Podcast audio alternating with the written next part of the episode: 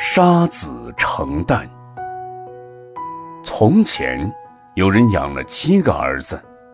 有一天，一个儿子生病死了，这个父亲很悲痛，就想把死去的儿子埋在家里，自己带其余的儿子弃家而去。一个邻居知道了，就对他说：“你为什么不把死去的儿子抬出去埋掉？”却让活着的人离开家中呢。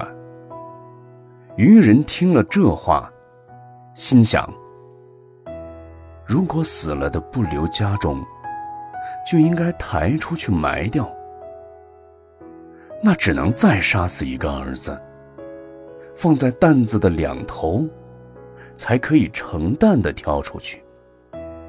结果，他真的又杀死了一个儿子。和那个病死的儿子凑成一担，挑到山上埋葬了。当时的人看到后，都讥笑他，觉得从来没有见过这样奇怪、残忍、愚蠢的人。出家之人守护戒律，就像保护最珍贵的财宝一样，不能使其丢失。